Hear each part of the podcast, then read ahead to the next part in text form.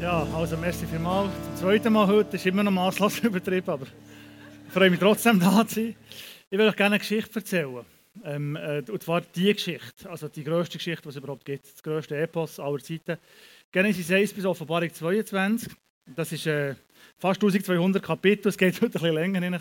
ihr seht. Aber ähm, wir, wir schaffen das schon zusammen. Vielleicht können wir mal die erste Folie zeigen. Das ist der, sozusagen der Titel von dieser von dem Epos von Ewigkeit zu Ewigkeit. Ein Epos in sieben Szenen, man hätte es auch anders aufteilen aber es ist jetzt mal in sieben Szenen aufgeteilt, wo es so, mit uns macht so am meisten Sinn. Und ich würde gerne einfach Szene für Szene durchgehen mit euch und die Geschichte ein bisschen genauer anschauen. Es ist wirklich eine Story, die Gott erzählt. Die erste Szene. Jetzt können wir wechseln. Ja, super. Die Welt als Sakrament. Wenn die Bibel aufschlägt, du hast das sicher auch schon gelesen, dann fängt das schlicht grandios an. Am Anfang schuf Gott Himmel und Erde. Bereshit bara Elohim heißt das hier am Anfang. Gott hat geschaffen. Und bara, das hebräische Wort meint schaffen wie mit, mit, also mit Wort schaffen. Indem dass er gesprochen hat, ist es passiert. Und jetzt hat nicht einfach irgendwie geschaffen oder irgendetwas geschaffen, sondern ein Universum ins Leben gerufen, buchstäblich. Eine Welt geschaffen, wo wir ein Teil davon sein können. Und nicht irgendeinen Grund, sondern wo die Welt eine Art Sakrament soll sein. Sakramentum, das latinische Wort heißt eigentlich Geheimnis, das Mysterium. Und die Welt soll ein geheimnisvoller Ort sein, wo Himmel und Erde zusammenkommen, ähm, damit Gott mit der Welt, mit den Menschen auf dieser Welt Gemeinschaft haben Es ist nie gedacht, dass das irgendwie ein reiner Materialismus ist, aus irgendeinem Sternenstaub entstanden und irgendwann vergehen wir wieder in Sternenstaub dass wir alles in Berechtigung haben, naturwissenschaftlich, aber es ist dahinter noch sehr viel mehr. Die Welt ist geschaffen als Ort der Begegnung zwischen Himmel und Erde. Das war das Ziel, das Gott hatte. Darum hat er die ganze Sache ins Leben gerufen. Und das Ziel, wir sehen es jetzt in diesem Epos, ist ziemlich bach abgegangen, aber das Ziel selber hat Gott niemals aufgegeben. Genesis 1, 2 und Offenbarung 1, 22, das ist sozusagen Klammern um einen Term, mathematischen Ausdruck, so hat er schon mal gehört irgendwo. Oberstufe oder so. Da ist häufig Klammern passiert, was ziemlich schief gegangen ist. Aber am Anfang und am Ende hat Gott Klammern gesetzt. Und zwischen ist eine Geschichte, die ich euch erzählen Gott hat die Welt geschaffen, eigentlich als Tempo. Die ganze Welt soll der Tempo sein, wo Himmel und Erde zusammenkommen. Und als Verwalter von diesem Tempo, als Hirt und, und, und, und der Gärtner von diesem Tempo, wären Menschen gedacht gewesen.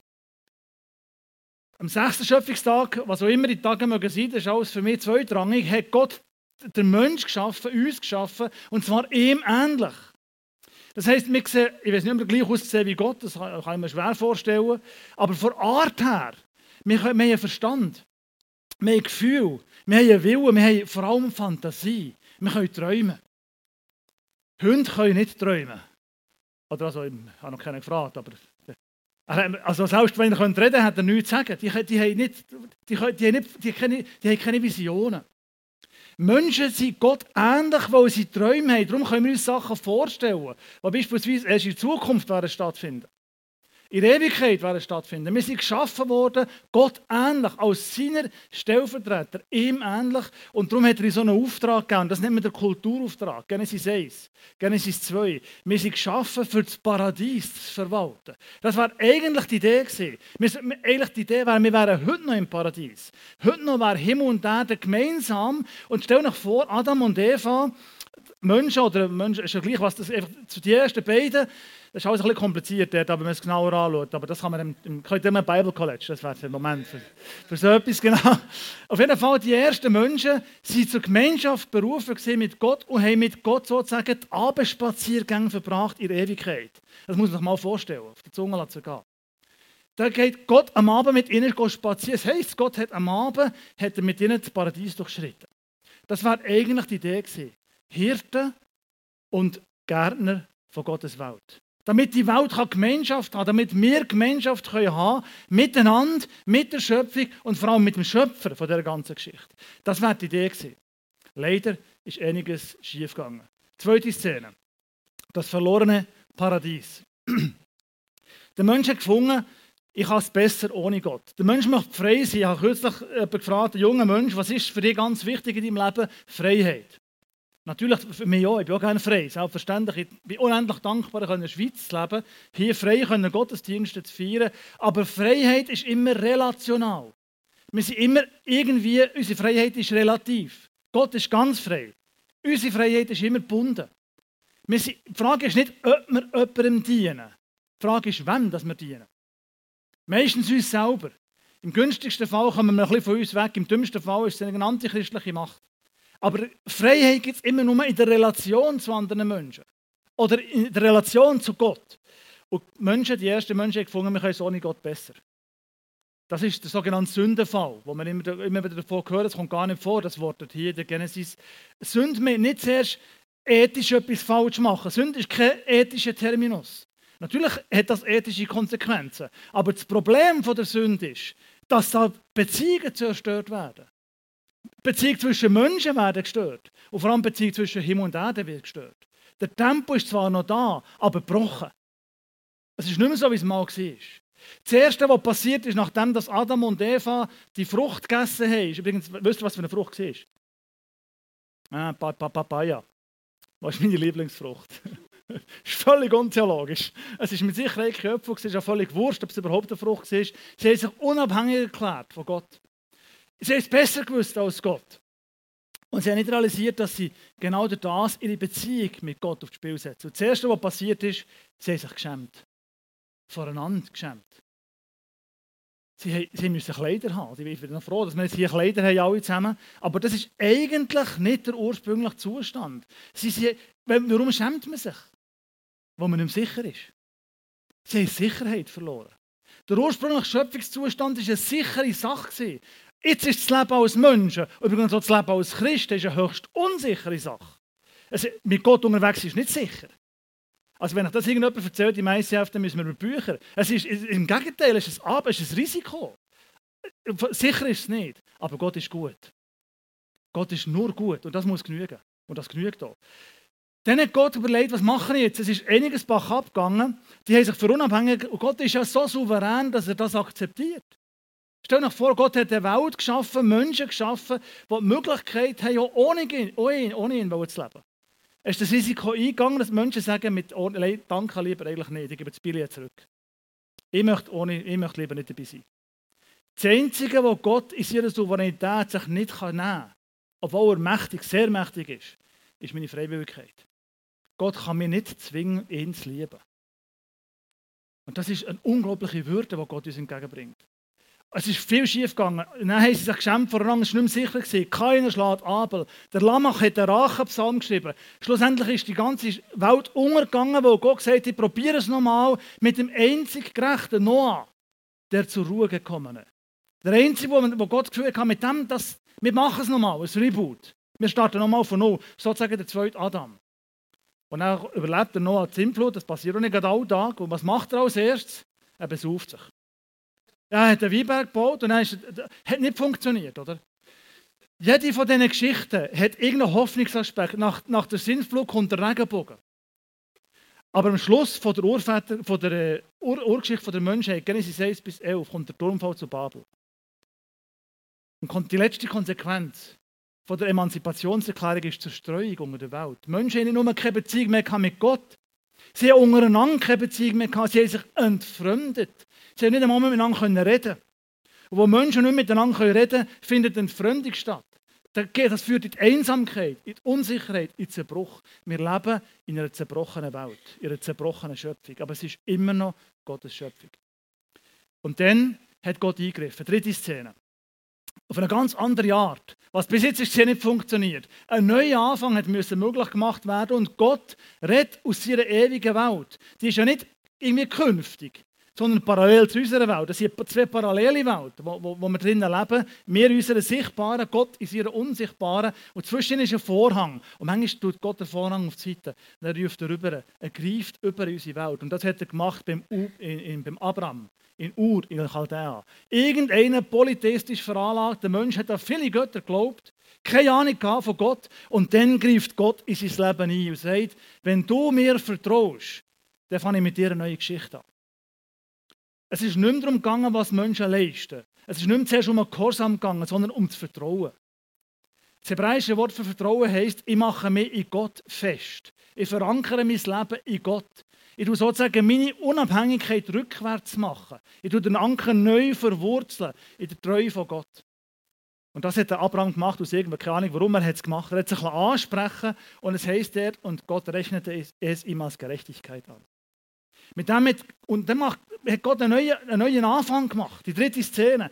Er hat ihm drei Verheißungen gegeben, aus dir mache ich ein grosses Volk. Du wirst ein grosses Land bekommen und du wirst zum Segen werden für die ganze Welt. Volk, Land, Segen. Wenn du dich in mir verankerst. Und ich kenne die Geschichte, kann man kurz erzählen. Abraham, Isaac, Jakob, zwölf Söhne, Josef und dann Ägypten. 400 Jahre Pampa. Und dort heisst nachher, Gott hat das Schreien von seinem Volk in Ägypten gehört. Gott hört immer das Schreien von denen, die unterdrückt werden. Es ist ein Gott von den kleinen Leuten.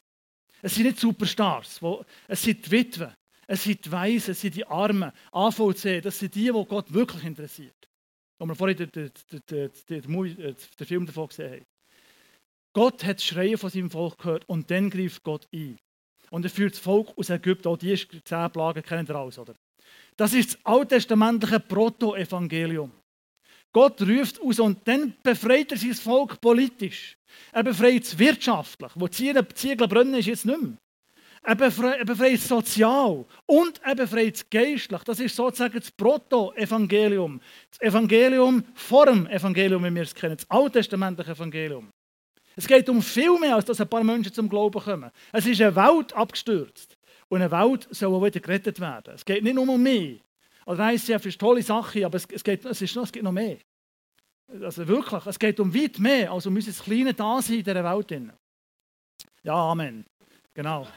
Ja, ist wirklich so. Das muss mal. Äh, und dann führt Gott sein Volk äh, äh, an Sinai. Bund. Sinai-Bund. Das Volk Israel ist das erwählte Volk. Ich höre manchmal, ich bin mit Studierenden unterwegs, immer kommt immer wieder das Thema Erwählung. Und dann heißt es, was ist denn mit mir? Ich bin nicht Israelit, oder? Ich bin nicht erwählt und so. Das, ist, das geht logisch nicht auf. Wenn Gott das Volk Israel erwählt, heißt das nicht, dass die anderen nicht erwählt sind. Sondern erwählt sein heisst, ich bekomme einen Auftrag. Das Volk Israel ist gerettet worden aus Ägypten und an Sinai eingeführt worden, für den Bund einzugehen mit Gott, damit das Volk Israel Priester ist für die Welt. Erwählt sie heisst Dienstbeauftragung bekommen an dieser Welt. Gott hat durch das Volk Israel die Welt erlösen Er hat dem Abraham gesagt, durch dieses Volk wird sozusagen die Welt erlöst. Weil die Priester heisst nichts anderes als Brückenbauer. Himmel und Erde wieder zusammenführen.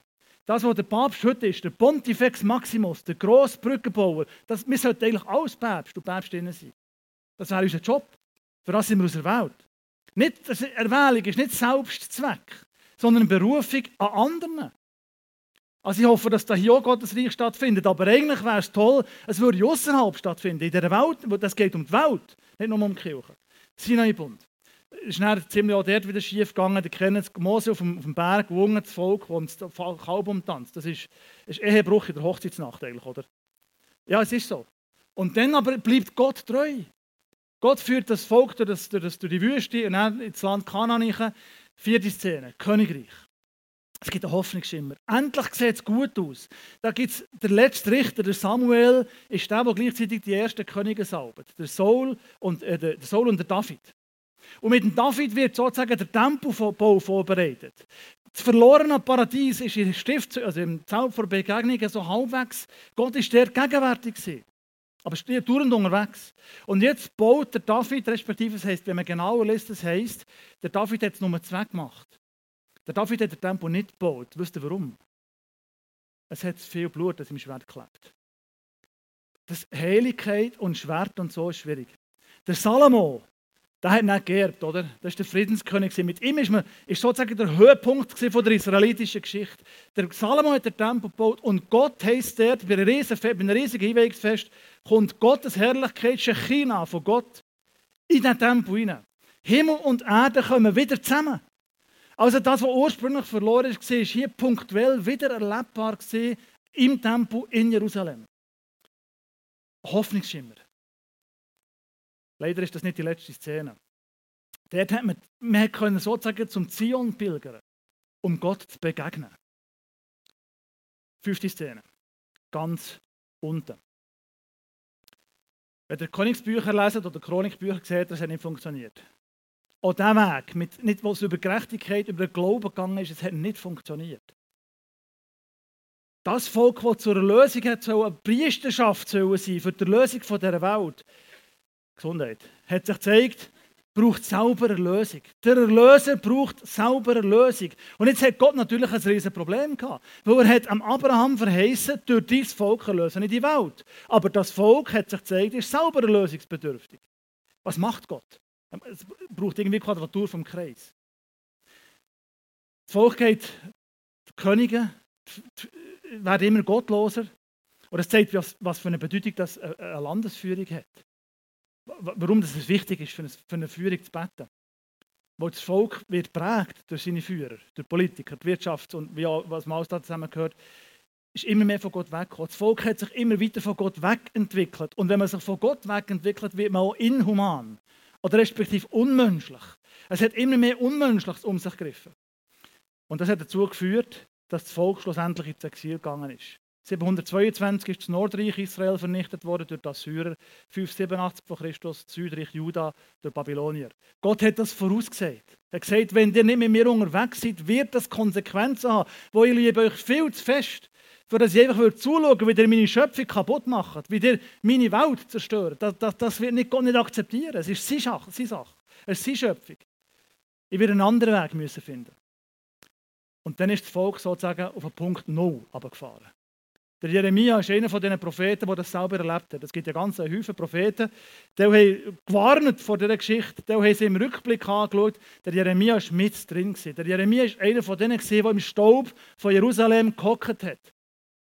Der, über, über dem Jeremia ist sozusagen der Staub von seinen Träumen und Visionen zu Boden gegangen. Jerusalem ist zerstört.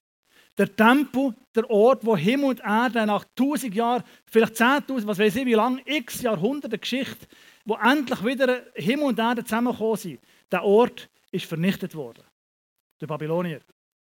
Und das ist, das ist eine politische Katastrophe. Da sind Menschen, es sind Familien gestorben, da sind Gräueltaten verübt worden. Das ist eine Katastrophe apokalyptischen Ausmaßes.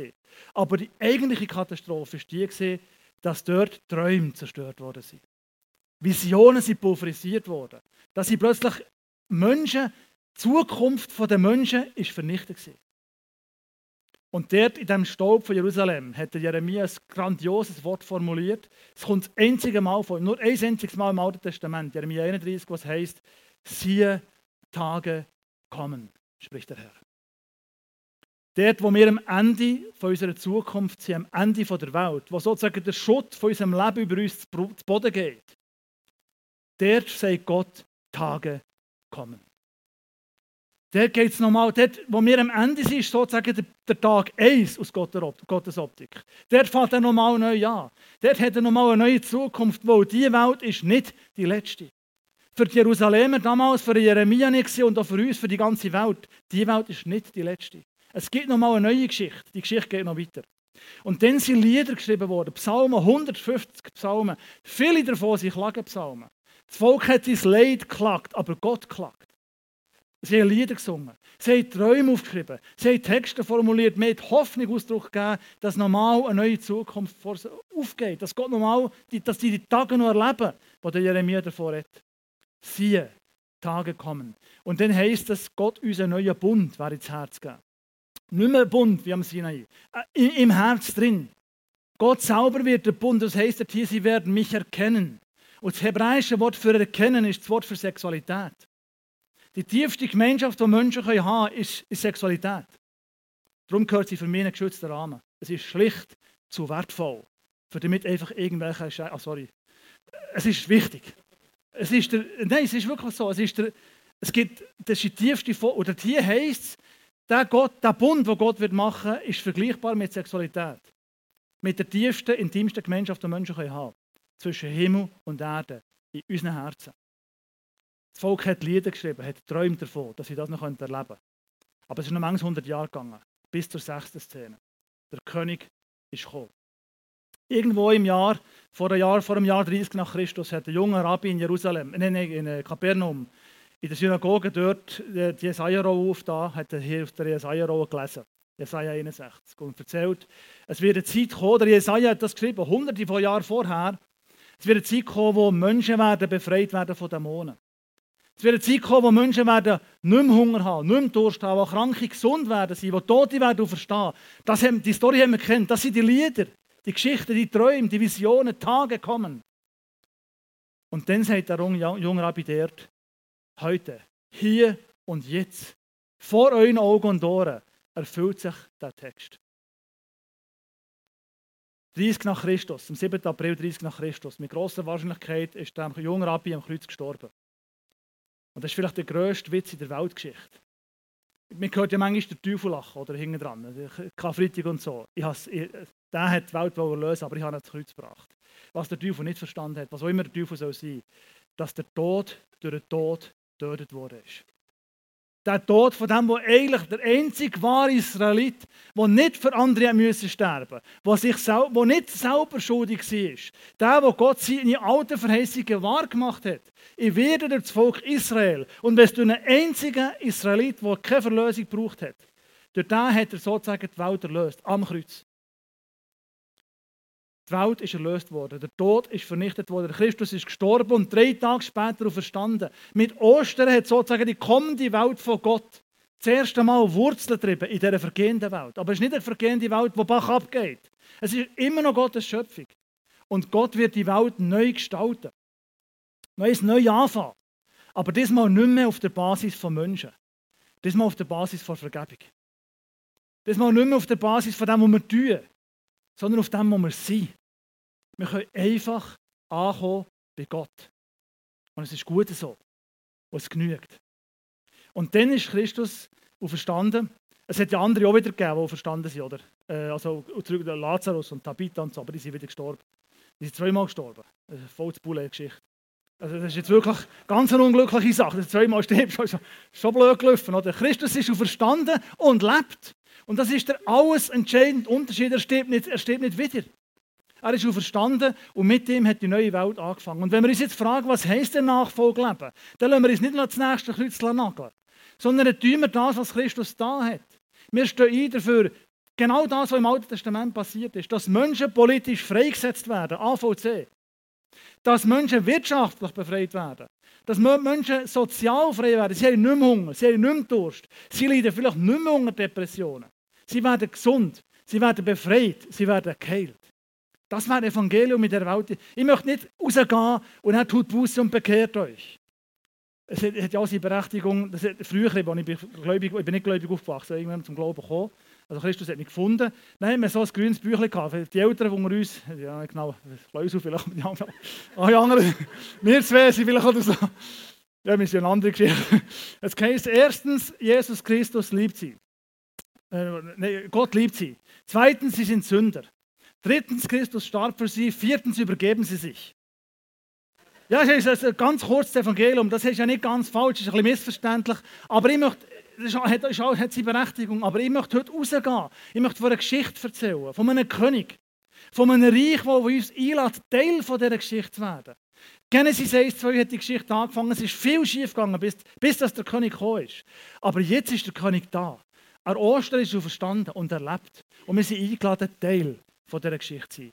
Und jetzt, der, Andi hat vorhin gesagt, wir können, wir, wir, können, also wir, wir können beitragen, dass Gottes Reich auf dieser Welt aufgebaut wird. Und darum sind wir heute hier zusammen. Nicht, wir werden Gottes Reich nicht aufrichten. Das ist nicht unser Job. Christus kommt eines Tages zurück und er wird Gottes Reich aufrichten. Also er ist der König. Gott ist in Christus König geworden auf der Welt. Das ist das Zentrum vom Evangelium. Von der frohmachenden, befreienden Botschaft. Und wenn das nicht, Christi ist nicht immer nur Friede, Freude, Eierkuchen. Aber wenn grundsätzlich nicht Freude aufkommt und Hoffnung aufkommt, dann ist der Wunder drin. Also Evangelion heisst frohe, befreiende Botschaft. Das muss man leben, das muss irgendwo gespürt und erlebbar werden. Und darum möchte ich von einem König reden, der gut ist. Nicht sicher. Christi ist eine unsichere Geschichte. Es stimmt einfach nicht, wenn wir sagen, wir sind mit Christus unterwegs und mir kann nichts passieren. Quatsch. Ich habe, ich habe Kind beerdigt aus meiner Familie. Es ist nicht sicher, ob es gut kommt. Aber der König ist gut. Und es ist nicht die letzte Welt. Das ist, wir kürzlich in unserer Gemeinde, also in der Kirche, wo ich, wo ich Teil davon bin, hat ein Ehepaar müssen seine Tochter beerdigen. 3, 24. Das ist schlicht eine Katastrophe. Das ist Jeremia in der Asche. Siehe, Tage kommen, spricht der Herr. Es, ist, es gibt das Wiedersehen. Nicht hier und nicht heute, aber der Tag kommt. Und wir sind eingeladen, von diesem Königreich zu reden. Menschen einzuladen, Teil dieser Geschichte zu werden. Weil unser Leben ist, ist das ist nur wie das Vorwort. Aber die eigentliche Geschichte, das kommt erst noch. Die, die, die ersten grossen Kapitel von dieser Welt, die noch niemand gesehen hat, die aber wird kommen, das, das fängt erst noch an. Wir sind eingeladen und wir, sollten, wir, dürfen, das uns auch anmerken als Christen. Wenn wir dieser Welt nicht Hoffnung bringen können, also wer kann es denn? Ich habe heute Morgen gesagt, also Buddhisten können es nicht. Bei allem Respekt für Buddhisten, aber die, die Hoffnung, die sie haben, ist die Auflösung im Nirvana. Ich finde das mäßig lukrativ. Also es ist wirklich so, wenn ich mir vorstelle, was die Offenbarung sagt, und damit sind wir bei 17 Szene, bei der letzten, der Vollendung entgegen, wir sind Teil von dieser Geschichte, die größer ist als wir selber. Und für diese Geschichte lohnt es sich zu leben und zu sterben. Wo wenn es sich nicht lohnt, dafür zu sterben, dann lohnt es sich auch nicht dafür zu leben. Es, wo die Welt nicht das Letzte ist. Es ist Pfingsten gekommen, der Geist Gottes in uns und jetzt braucht es kein Tempo mehr. Christus hat sozusagen den Tempo gereinigt, für deutlich zu machen, das hat seine Berechtigung gehabt. Aber jetzt bin ich der Tempo. Und jetzt, wenn er mit mir zusammen durchs Leben geht, in dem Innen wird die Wohnung nehmen, heisst bevor er gegangen ist, Johannes 14, 15, 16. Ich werde in ihm leben. Wir sind der Tempel sozusagen. Es gibt hunderte, tausende von Tempeln in dieser Welt, Orte, wo Menschen an uns erkennen können, was es bedeuten wenn Himmel und Erde zusammenkommen. Wenn wir Menschen motivieren Teil von diesem Königreich zu sein, wo wir, davon, wo wir ein Teil davon sind, was wir davon erzählen können. Wo die letzten Bilder, und das kommt jetzt zum zweiten Ende der Klammern, das letzte Bild, das die Offenbarung uns malt, ist grandios, schlicht grandios. Am Anfang ist ein Garten, am Schluss ist eine Stadt. Aber in dieser Stadt hat es auch gegeben. Und das ist, ja nicht, das ist ja nicht eine physische Stadt. Also was Johannes der sieht, das ist eine Vision. Das ist metaphorisch. Das sind Bilder. Der Johannes hat etwas gesehen, wo er hat, ihm hat Wort gefällt. Schlichtweg. Also die, die, die, die Stadt hat nicht zwölf Perlen. Riesige Perlen da. Was soll der Perlen dort? Oder was soll ich mit denen machen dort? Was soll ich, ich nichts kaufen? Es, ist ja, es ist ja schon alles, alles, steht ja alles zur Verfügung. Das sind Bilder. Aber Bilder sind nicht weniger wert, sondern mehr. Hinter dieser Wirklichkeit ist mehr. Und das Verblüffende ist, dass in dieser Stadt alles vorhanden ist, wie es in der antiken Stadt zu erwarten wäre, nur etwas fehlt. Der Tempel. Es gibt kein Tempel in dieser Stadt. Weil Gott selber ist der Tempel in dieser Stadt. Das, was ursprünglich die Idee war, Himmel und Erde zusammenkommen, die Welt als Sakrament, als Ort der Begegnung, das ist das letzte Bild, das die Offenbarung uns malt, ist die Erfüllung dieser Vision. Gott hat seine Schöpfung nie aufgegeben, ist viel, viel schief gegangen, viel Bach abgegangen. Aber am Schluss der Geschichte, die zweite Klammer sozusagen, ist die Erfüllung dieser Story. Gott kommt mit seiner Welt und mit uns zum Ziel. Und wir sind eingeladen, Teil dieser Geschichte zu sein. Wir sind eingeladen am Schluss, wenn Gott seine Welt wird aufrichten Und wenn er meine kleinen, meinen kleinen Beitrag in seinem Garten als, als, als, als Gärtner oder als Hirt, ein paar Pflänzchen wird er nehmen, wie Puzzleteile, und das Bild vom Ganzen einfügen. Und das wird mehr sein, als es ein einzelnes Puzzleteil ist. Es ist ein Bild. Am Schluss kommt der Himmel auf die Erde. Nicht die Erde geht in den Himmel. Vater unser, du bist im Himmel. Geheiligt werde dein Name. Dein Reich komme nicht die Welt gehen. Das, das beten wir ja quasi jeden Tag. Das ist die Erfüllung dieser Vision. Und wir sind eingeladen, Teil dieser Geschichte zu sein. Das Grossartigste, was ich finde am Schluss in der Offenbarungsszene, dort hier, dort beschrieben wird, ist der Strom vom Leben. Der Heilige Geist, offenbar. Oder das Heilige Bild für den Heiligen Geist. Hesekiel 48, Genesis 2, der Strom muss, also man muss nicht Theologie studiert haben, um das zu verstehen. Jedes Mal kommt der Fluss wieder in diesen grossen Bildern. Jedes Mal ist der Geist, der von Gott ausgeht, wo, und er reißt uns ein. Im Fluss vom Leben, im Fluss vom Geist. Und dann gibt es eine Allee. Hier. Und hier gibt es wieder den Baum vom Leben. Und der Baum vom Leben wird Frucht tragen. Und es gibt hier Blätter für die Heilung, Heilung der Nationen. Wenn wir dort dabei sind in dieser Geschichte, nicht weil wir so grandios wären, sondern weil wir als Vernarbte in die Ewigkeit eingehen, weil wir einander über die Ziellinie tragen, wo Gott uns begnadet hat. Das letzte Bild wird sein, die Eröffnung vom ersten Kapitel von der kommenden Welt von Gott. Ich möchte abschließen mit einem Text, der das ein bisschen zusammenfasst. Die lange Nacht der Trauer, die Geschichte unserer Welt, wird zu Ende gehen. Und der Trost der aufgehenden Sonne wird die Schöpfung in heilendes Licht tauchen. Und die letzte Wirklichkeit der Welt wird eine lange vergessene, unfassbare Freude sein. Vater im Himmel, ich danke dafür, dass das gilt.